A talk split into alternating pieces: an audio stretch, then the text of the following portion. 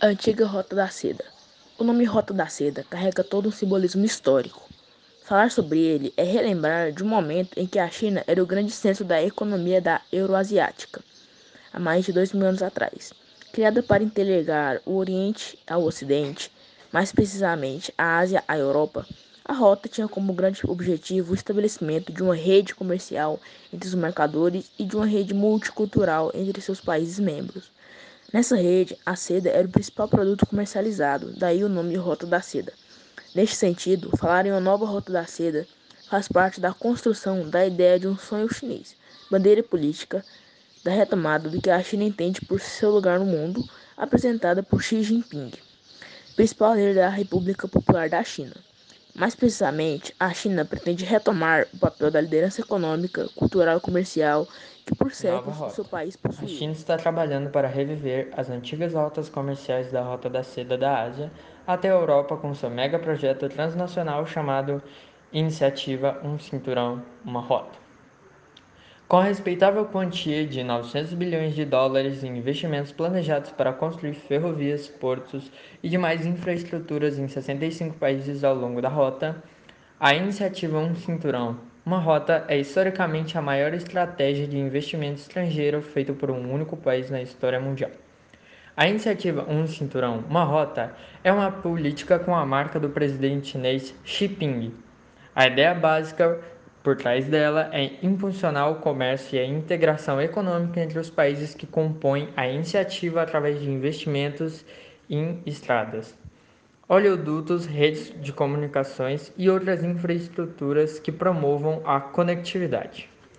Em setembro de 2003, Xi fez uma de suas primeiras visitas oficiais como presidente ao Afeganistão onde ele propôs que a China e os países da Ásia Central poderiam trabalhar em conjunto para construir o cinturão econômico da Rota da Seda.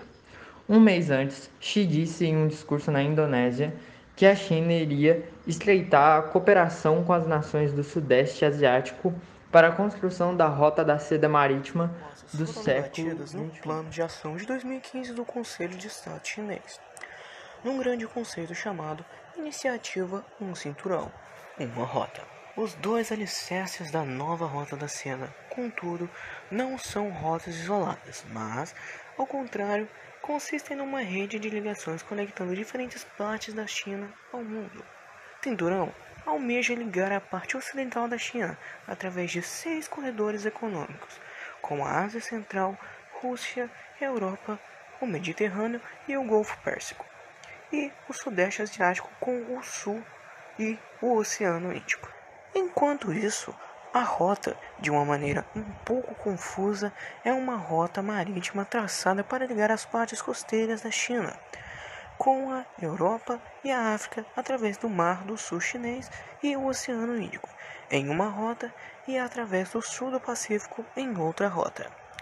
Ao todo, a iniciativa Um Cinturão uma rota cobre 65 países, 4,4 bilhões de pessoas e cerca de um terço do PIB. A China global. naturalmente irá se beneficiar com a nova Rota da Seda, já que ela irá ligar uma das nações mais ricas em comércio do mundo com a Europa, seu maior mercado exportador, e a África, potencialmente o futuro continente do crescimento econômico.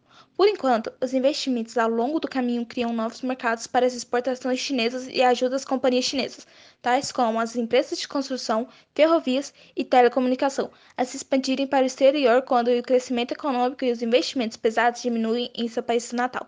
A iniciativa Um Cinturão, uma rota também planejada para ajudar as regiões menos desenvolvidas da área ocidental da China, que foram menos beneficiadas com o rápido crescimento do país do que suas províncias costeiras ao Oriente. Como a maior parte do dinheiro vem da China, a iniciativa também irá ajudar na internacionalização da moeda chinesa e impulsionar a influência do país O no cre- ambicioso plano também enfrenta grandes desafios. Primeiro, não existem garantias de que o milagre econômico liderado pelos investimentos chineses durante as últimas décadas pode ser replicado em países com condições culturais e econômicas muito diferentes. A segurança é uma das maiores preocupações em países como o Afeganistão e o Paquistão. E o envolvimento crescente da China pode mexer com a posição local, como aconteceu no Sri Lanka ainda esse ano com o investimento chinês no porto estratégico de Hambantota. O primeiro trem direto que conecta a China e o Irã parte da cidade de Yuwu.